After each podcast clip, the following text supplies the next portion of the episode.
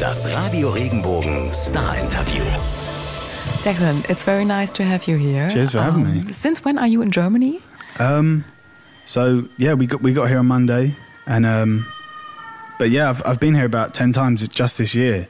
All right. So it's almost like a second home now. All right. Yeah, it's nice. Um, how is life as an artist at the moment? I mean, I can imagine there are some negativities like not being home so often, but um, what's good? What's good on it? Yeah, it's, it's it's all amazing. It's kind of like, it's like the best job in the world. I, can, I get to just like travel around and and meet loads of new people and talk music and, and play music. So it's it's ideal for me. But yeah, I do obviously miss miss family, miss my little nephews, two years old, and uh, my mum. So yeah, but no, it's, it's I wouldn't I wouldn't change anything about it. Are you constantly in contact with them? Like, do they already know, always know where you are at the yeah. moment? Yeah, like I'm con- constant contact with my mum, and then I'm always sending like my brother photos to show my nephew, and because he loves he loves just seeing photos of everywhere that I go. So yeah. You said you meet a lot of uh, people. I can imagine you meet a lot of interesting people, like some encounters that are maybe uh, very inspirational. What Mm. was your last um, favorite encounter so far? Um, I think it was we. Uh, one of my friends, Reese, took me on, on tour with him earlier this year around Germany and, and the Netherlands, and um, and uh, and then I took my best friend Jack with me. So, um, but he met this girl one night and kind of like totally fell in love with her, and uh, and she was from Vienna, and, uh, and then I ended up yeah. So it gave me a lot of inspiration, and I ended up writing this song about him and him and this girl. So yeah, I think that was kind of the last time where I felt like properly inspired by a place and by people. Are they together now? No, they're not. Unfortunately, I feel like they should. They should be, but he just hasn't uh, built up the courage to go over to Vienna to go see her yet. Maybe he should show her the song. I know. You should But- force that, actually. Yeah, I feel like I need to just get them both in a room, play this song, and then they'll just get married. Um, marriage is a very good point because it all started with uh, Fallen So Young, the song you just played. Um, how many requests for being a wedding singer did you get so far? A lot. A lot? Yeah, there's.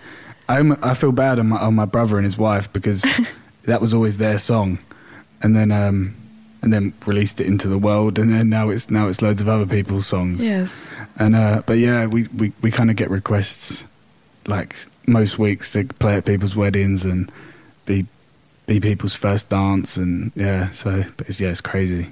How did your brother react? Is there a video or anything from his reaction from Um, that day? I think so somewhere. I don't think I've ever seen it. You should upload that. Yeah, maybe. it would be nice. But yeah, just see me totally red in the face, really scared and nervous about singing this song. What did he say? What did your brother say? he loved it. He's. uh, I think it's still his favorite song of mine because it's just so special to him and his wife, and it's kind of all about their kind of love story. Was it a total surprise, or did he know that you planned something like that? Yeah, I, I told I told my brother and my mum that I was going to play it, and um, but I didn't tell anyone else, and my whole family and, and everyone else at the wedding didn't know I was actually going to play this song until I kind of got my guitar out and started singing. Well, it is a very beautiful song, um, and I think Rita Ora thought the same because she shared that in her Yeah. Instagram timeline. I know. That How was- did you that- feel about that? That was a big shock. I, I just remember waking up, waking up in the morning and, and seeing a load of texts from people saying Rita Ora's playing playing your song on her Instagram story. So yeah, but she she never uh, she never gave me a message, unfortunately. oh no! But, did yeah. you did you text her? Oh yeah, I was. I was say- like, cheers, cheers for the uh, cheers for the shout out. Yeah. But uh, but no, never never got Okay, a reply. that's props enough. I mean, yeah, she shared it. exactly. Yeah. But um, you had a very big, uh, very big per- performance on um, BBC World. How's it called? BBC Biggest Weekend Yeah. 2018, where Rita Ora also performed, and Ed Sheeran, and um, Demi Lovato, and Taylor Swift. How was that next Yeah. to all those big um, singers and songwriters? Yeah, just to be just to be on the same lineup as as uh, people like that is insane for me to think about. And yeah, it was that was a Radio One have always been so supportive of, of everything, and so yeah, it was it was a really good show that one, really good day. Did you get the chance to talk to one of them? Uh, no, we were kind of we were just in and out so quickly. Uh, yeah, unfortunately. Well, what do you prefer? Like, do you prefer small stages like your brother's wedding, where you know the people, very private, or do you prefer if you don't see the crowd? Like, uh, Yeah. does it get you more anxious if you if you see the crowd, or if there are? I'm not. I'm not too sure. people. I think. I think it's it's a bit of bit of both. If there's if there's a crowd of people that I know like the music, I'm like, yeah, it's fine. But then I normally prefer, prefer like the bigger crowds because Mm-hmm. you just got this light on you, and that's all you can see. Mm-hmm. You can't see anyone's face. Yes. Yeah. What's your biggest fear on stage? Um, I think just messing up vocals. I think. Vocals, okay. Yeah.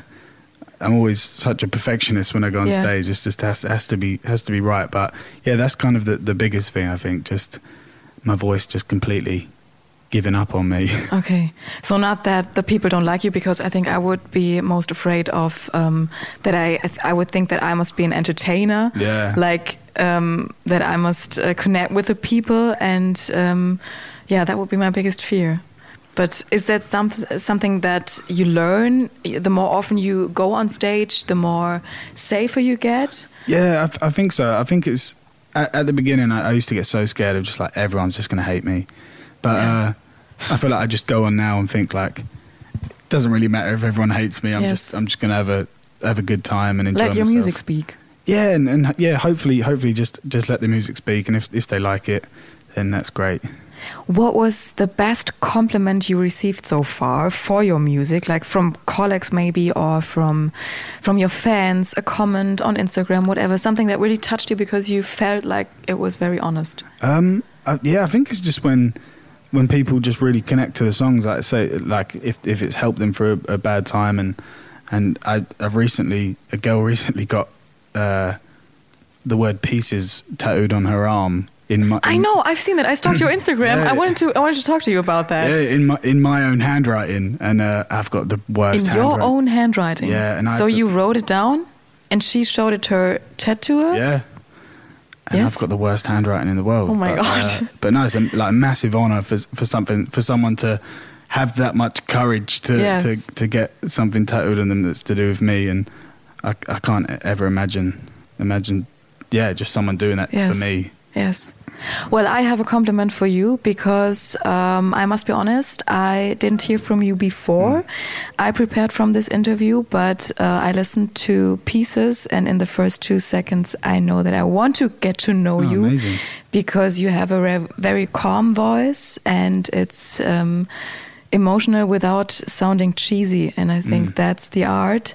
So, in your own words, what's the song about? Pieces. Um, yeah, so it's kind of it's essentially just about kind of helping helping a friend for a bad time and and just and just kind of making making their their problems your problems and just kind of sitting down and, and talking about it and yeah so yeah it's just a song about like friendship and help, helping friends out Is it about a special friend? yeah what it was yeah it's kind of one of my best friends kind of went through a bit of a tough time and uh yeah i kind of just when when we made the video i kind of i wanted it to be about like that time in in both our lives where we would just we would we'd just talk every day and and then he'd kind of like isolate himself and i'd be like come on let's let's have a chat but yeah so yeah it's just yeah just a yeah just about kind of my best friend going When through a bit of a tough when time did you first show him the song? um, I've, I, yeah, I think I think I've only recently told him that it was kind of all about his story. But I remember showing him the song, and he was just like, "Yeah, it's a really good song." But uh, I never, I never actually told him told him about it. Okay. Um, who's the first person to show your new songs? Is there somebody like um, whose opinion is most important to you? Um, yeah, I think it's kind of like my, my manager Ben, who's sitting over there, and uh, and then like my mum is always good because she's brutally honest with everything that She- I do. yeah, they she, are she always. Doesn't, she doesn't hold back, and uh, but no, she yeah she's. I think like friends and family are always always really important because if they if they hate it, I'm kind of I know it must be must not be that good. That's devastating. Yeah, but it's fine. What's your mom's favorite song? Um, I've I've got a song called "Soul in Me," which is which is about my I've mum. heard that on uh, Seven Sessions. How's Yeah, it Seven- called on YouTube? Layers. I like Yeah. that. I like that a lot. Yeah. Yeah, so that's that's her favorite. All right. Um, what's your general aspiration on songwriting? Do you have something like that? What's What's most important to you? Um, I think it's just always kind of like progress and and and better the last song that I wrote. And um, yeah, yeah, it's always just to kind of get better and better every time when, whenever I write a song. How long does it take until a song is finished? Can you say that? like Um, maybe pieces? Yeah, How long did you write on that? Pieces was really quick. Uh, yeah, I wrote with a friend of mine called Adam Coltman, and um, and we kind of just sat down, and within 45 minutes, we'd written the whole song, Wow. and then within like two hours, we'd recorded it, and then that's pretty much the version we released. Yeah. Why is it sometimes so fast and sometimes you just you just take longer? Why? Yeah, I, I think it's just I think it's just all about the kind of like inspiration at the time, and and if we're both like really excited about something, it just it just comes really really really quickly, and and then like having a good story and good lyrics, and yeah, so it could take some some songs take months, but some songs take like twenty minutes. Do you have any musical idols, like someone you listened to uh, in your childhood, someone you admired or still admire? yeah, um, big one for me was Bon Iver. He's his songwriting and just everything about him is just amazing. And then um, a guy called James Taylor from the seventies is massive inspiration. And uh, yeah, so just kind of like singer songwriters. Yeah, that's kind of what I grew up on. Okay, let's let's um, say James Taylor. Um, you show him. You could show him one song from you. Which one would it be and why? Um, I'm not sure. I, I often think about this. Is like, would these people hate my music? And uh, I'd, I'd probably. I'm not sure. What, what one? Probably. I've got a song called "Human Way," which I, I really like. This like the whole songwriting aspect of it. So maybe that one. All right. What was um, the last song you heard on Spotify, on radio, or something you you really liked? You didn't know before, maybe. Um, what's the last song? trying to think. Probably. trying to think if I've uh, listened to anyone new lately. Um, was it in Germany? yeah, well, w- when when we were over in the summer, that um, that But big- not a German song. Yeah, it was it was that, It was? that big Namika song. Ah, I can never je ne parle pas français. That's the one. Je ne parle Yeah, such a Do you tune. like that? Yeah, I can't understand a word of it, but it's such a tune. I Okay, maybe it. we should arrange a meeting with Namika so you can do a collaboration. do maybe it. Hook it up. you would like that. yeah. All right. Um, th- yeah, there's no uh, Wikipedia entry from you so far. No. Um, what would or what should um, what should stand on that? Like what should not be missed on the Wikipedia entry? Um, not too sure. Write, write whatever you want. I think whoever writes it, just make a load of stuff up. Okay, you you just let yourself surprise. Yeah, I'll, I'll just read it and, and just agree to it. All right. Um, what are the next steps now? Like uh, uh, album planned, maybe tour in Germany. Yeah, What's I think, planned? I think an, another single in the new year, and then um, and then a tour. Mm-hmm. Definitely, definitely do a tour in Germany because it's like second home now. So yeah, a tour tour of Europe and, and the UK, and then uh, yeah, just loads of new music. Mm-hmm. Okay, we're excited for that. Cheers. Last question: If you could change one thing um, in music business, what would it be? God, there's so many. Uh, Pick one or two. Wow. I think it would be probably just the whole like competition aspect of it. How how people see it, how people see like singles or how well the mm-hmm. song does as like competition with someone else.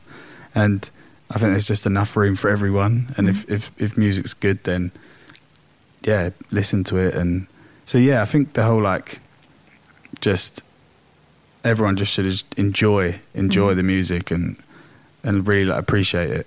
All Yeah. right. Thank you, Declan. Cheers, thank you. It was nice meeting you. You too. Thanks for being here. Cheers. Wenn dir der Podcast gefallen hat, bewerte ihn bitte auf iTunes und schreib vielleicht einen Kommentar. Das hilft uns sichtbarer zu sein und den Podcast bekannter zu machen. Dankeschön.